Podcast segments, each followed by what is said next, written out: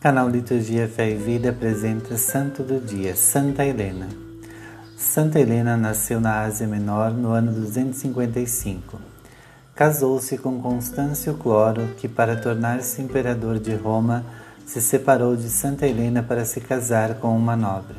Com a separação, ficou longe de seu filho por 14 anos. Após a morte do pai, o filho de Santa Helena, também chamado Constantino, a levou para a corte. Auxiliado pela sabedoria de Santa Helena, que havia se convertido ao cristianismo, o filho tornou-se o supremo imperador de Roma, recebendo o nome de Constantino o Grande.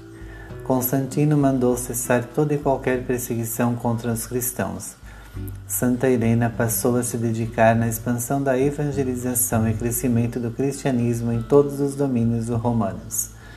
Patrocinou a construção de igrejas católicas, de mosteiros e ajudou a organizar as obras de assistência aos pobres e doentes. Morreu em 327 em Nicomédia, pouco depois da sua visita à Terra Santa. No mesmo dia celebramos Santo Alberto Hurtado Cruchaga. Oração.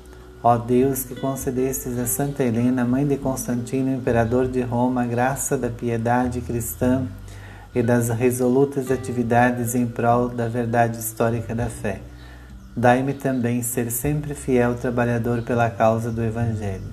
Por Cristo nosso Senhor. Amém. Santa Helena, rogai por nós.